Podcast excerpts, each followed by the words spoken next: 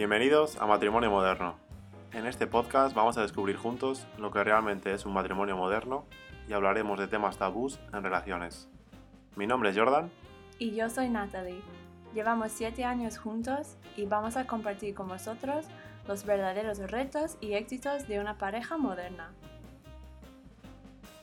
Hola chicos, bienvenidos a episodio 4. Hoy vamos a hablar de no aburrirse de tu pareja. Y hemos planificado todas esas series hace mucho sin saber lo que iba a pasar. Entonces hemos cambiado ese episodio un poco para hablar de no aburrirse de tu pareja en casa. Como estamos todos en casa en lockdown, pues hoy vamos a hablar de eso.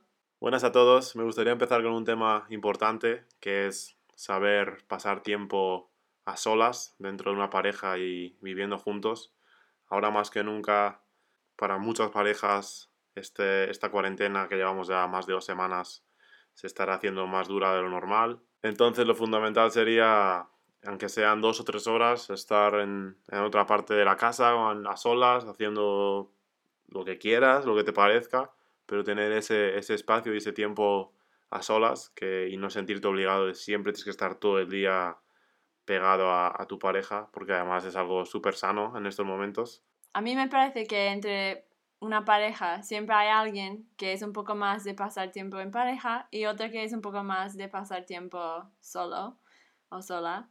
Y para la persona que está o puede ser un poco más pegado o pegada a su pareja, tenemos que recordar que el otro queriendo pasar tiempo solo o sola no tiene nada que ver con el amor que tienen para nosotros es simplemente una manera de desconectar, conectarte con ti mismo para luego volver a la pareja y dar lo mejor de ti.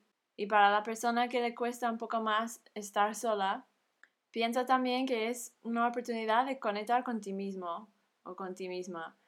Y sé que para algunas personas eso es difícil porque no estamos acostumbrados a veces que tenemos todas las distracciones del mundo para no conectar con, con nosotros, pero es muy importante saber pasar tiempo solo, porque así no pones presión en tu pareja y así no vas a estar envidioso o envidiosa cuando tu pareja está haciendo otras cosas. Entonces es muy importante tomar ese tiempo para ti también. Y eso me lleva al segundo punto, que sería calidad sobre cantidad. Entonces es mucho mejor y más importante pasar tiempo haciendo cosas de calidad, conectando de verdad con tu pareja, que estar 10 horas viendo Netflix con tu pareja al lado. Claro que disfrutamos de eso a veces y está bien hacerlo, pero no es lo mismo que conectar con tu pareja de verdad y disfrutar uno del otro.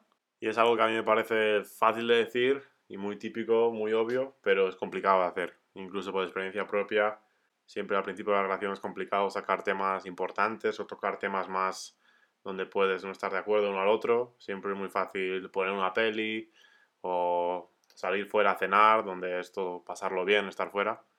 Pero al final, con el tiempo y con la madurez de la pareja, siempre, siempre van a surgir esos momentos en los que eh, merece mucho la pena dejar los móviles aparte, eh, apagar la tele y estar una hora o dos compartiendo un poquito tu día, tus intereses, cómo te sientes, qué cosas te gustaría mejorar. Aparte de hablar, que obviamente es muy importante, puede ser o muy productivo para la relación por tocar temas importantes o puede ser muy divertido de en plan pensar en esa conversación como un poco jugar. ¿A qué te refieres con jugar?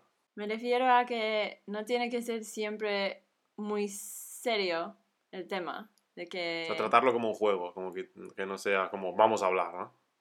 Claro, un poco más de risa o de... está, claro, está muy bien hablar de cosas importantes y hay que hacerlo a veces, pero también como tenemos tanto tiempo ahora para hablar y conectar, pues a veces también de risas, de yo qué sé, de bromitas del pasado que tenéis juntos, de... Algún recuerdo, ¿no? Sí, hablar del pasado, ¿te acuerdas cuando nos conocimos? O mirando también, también hacia el futuro. creando una visión juntos de dónde vais a ir, emocionaros por lo que os viene, cosas así. Recordar un viaje, ver un álbum de fotos, algo así que nunca hacemos en el día a día. Sí, ahora tenemos la oportunidad de hacer esas cosas. El siguiente punto que me gustaría hablar sería eh, la importancia de tener diferentes intereses, inquietudes dentro de la pareja. Obviamente está muy bien cuando a los dos os gusta lo mismo, hacéis todo juntos, pero siempre hay que tener un espacio para, para tener vuestro propio hobby, vuestra propia actividad y que no significa todo lo que hagáis lo hacéis en pareja. Conozco muchas situaciones de conocidos de que son así, lo viven de esta forma. Eh, no significa que les vaya mal o que no están felices, simplemente que me parece más sano que cada uno sea, pueda hacer alguna cosa por, por su cuenta, eh, que no estar haciendo todo siempre juntos. La verdad es que a mí me parece un poco demasiado intenso para una relación larga tener todos los mismos intereses. Como ya dijiste, es mucho más sano tener intereses aparte, pero hay que dejar esa idea ya de que tu pareja ideal va a tener los mismos intereses que tú. Yo creo que lo más importante son los mismos valores, que es totalmente distinto de intereses. Creo que aún mucha gente sigue buscando lo mismo. A mí me gustan las motos y busco a alguien que le guste las motos, porque si no, no podría estar con ella. Bueno, tú tienes tu hobby, lo vives con pasión, haces actividades relacionadas a ello, no significa que ella tenga que estar obligada, tiene que gustar sí o sí. Quizás incluso vas a disfrutar tú por tu cuenta, porque luego al final tienes expectativas de que va a ir genial, quizás ella le gusta, viene, pero no es lo que esperas, entonces ahí vienen ya lo que hablamos en otros episodios, expectativas, y tener en la cabeza de que tiene que ser igual a ti, cuando normalmente muchas parejas con más éxito o, más sanas es gente que es completamente eh, opuesta. Por ejemplo, en nuestro caso, que soy profesora de baile y a mí la danza es una parte muy grande de mi vida y la música también, la música clásica y cosas así. Y soy muy agradecida de que Jordan también le gusta venir al teatro a ver algún ballet o algo así, pero por lo demás no le interesa mucho. Así que no tengo problema en que yo quiero ver un ballet en la tele y él no quiere verlo. Él puede ir a ver otra cosa o hacer otra cosa en ese momento. Y el mismo con el fútbol, que a mí no me interesa el fútbol, pero a él sí mucho. Y de vez en cuando le acompaño, pero muchas veces él lo ve solo o estoy haciendo otra cosa y no hay ningún problema con eso y no tenemos que enfadarnos cuando la pareja no comparte esas cosas. Y luego tenemos la suerte de tener otros gustos parecidos. ¿Cómo qué? Como estilos de música, música latina, bachata, reggaetón y tenemos la suerte, sí que es verdad que es una gran suerte, que podemos ir a conciertos juntos y compartimos muchos grupos y cantantes que, que a los dos nos gustan pero eso es solo una parte. A Natalia, por ejemplo, le gustan otros estilos de música que yo en mi día a día no escucho y no hay ningún problema con eso. Otro de los puntos importantes dentro del episodio de hoy sería el hacer un esfuerzo por mantener la chispa. Eh, es muy tópico después de dos, tres años, muchas parejas fallan, hay gente que le cuesta pasar de esa barrera de tiempo, suele ser el momento en el que tienes que mirar un poquito más para el futuro, tienes que hacer decisiones igual más grandes, eh, el compromiso es mayor después de los tres años y es cuando se puede sentir la pareja como que están un poco en un punto muerto. Han perdido esa chispa del principio, que ya hablamos de que es normal que se pierda, no puedes mantener ese nivel de, de hormonas e intensidad mucho tiempo. Entonces aquí vendría ese pequeño esfuerzo que obviamente te tiene que salir y puede ser el momento en el que si no te sale hacer un esfuerzo por mantener chispa o mantenerte en pareja, quizás es que no estás con la persona correcta para ti. Yo no estoy de acuerdo con eso. Yo creo que el esfuerzo, el esfuerzo tiene que venir de dentro de ti. Y si eres una persona vaga en la vida en general, pues puede ser que te va a pasar lo mismo en tu relación. Pero una relación no es nada fácil después de los primeros años, como acabas de decir. Entonces, si tú nunca superas eso dentro de ti mismo, de poner esfuerzo, de, de fijarte en tu pareja, que todo eso, pues vas a repetir los, los dos o tres años con una persona, luego otra, luego otra, y así durante toda la vida, si no, si no eres capaz de buscar ese esfuerzo dentro de ti mismo. Pero esa persona vaga encontraría una persona de las mismas características a él.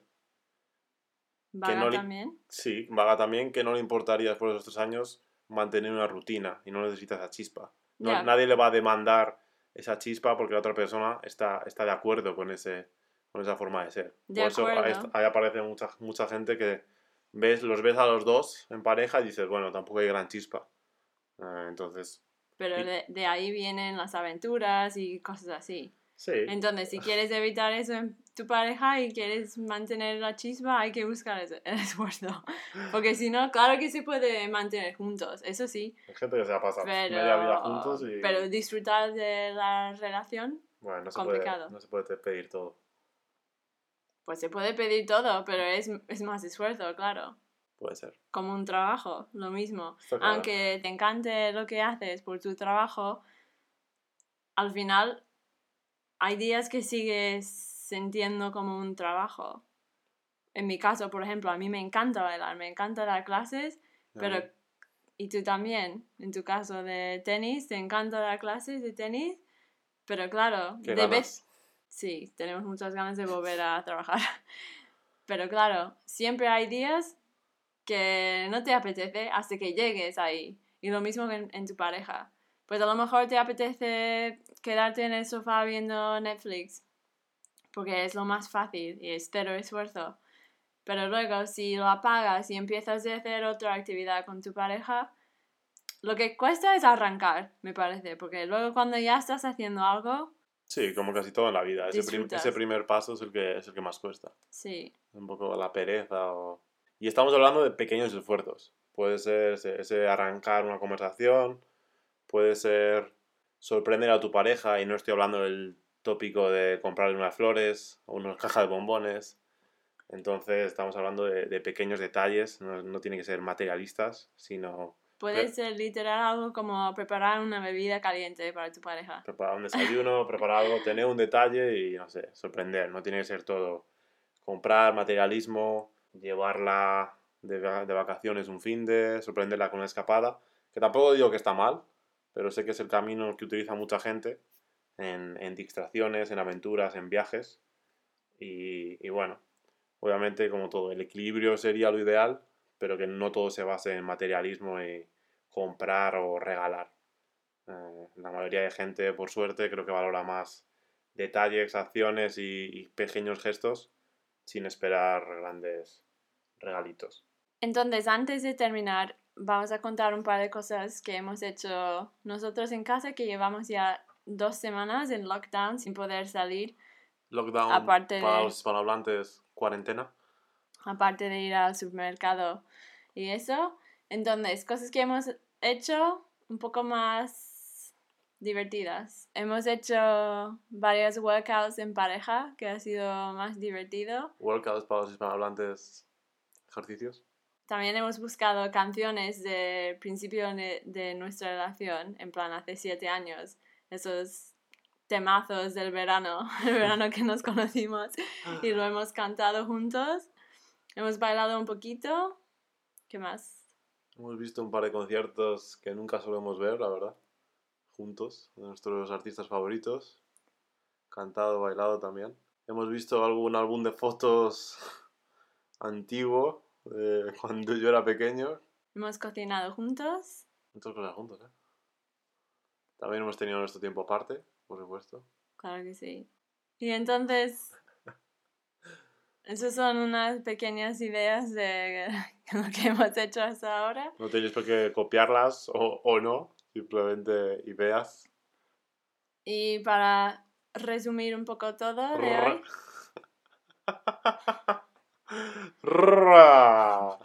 It's Lewis Hamilton making the fastest lap of the day. Voy a dejar eso, ¿eh? de. Dejamos un par de bloopers para el final.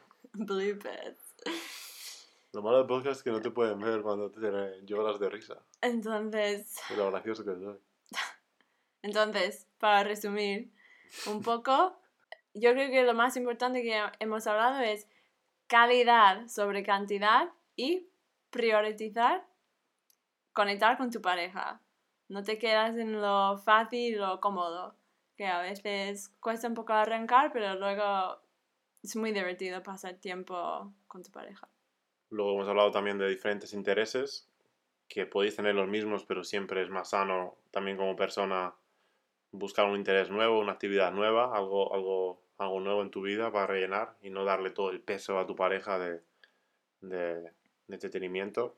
¿Sabes lo que hace falta? Hablar con tus amigos, amigas, familia por, por Skype, por WhatsApp, por House Party, por cualquier app. Que es un momento muy, importante de, conectar más con esas amistades y apoyarte en ellos para no, para no cargar todo a tu pareja que está todo el día en casa contigo. Ya de por sí es una situación complicada estar, estar en casa encerrados y, y nada más que nunca siempre socializar de la mejor manera que podamos. Hoy en día con todas las herramientas que tenemos es, es clave en estos tiempos complicados. Entonces, ya terminamos por hoy. Un placer estar con vosotros en el día de hoy. Mucho ánimo y fuerza para todos, desde donde quiera que nos estéis escuchando. Un abrazo fuerte y nos vemos en el próximo episodio, que será ¿Qué no hacer en la primera cita? Muchas gracias. Hasta la próxima. Chao.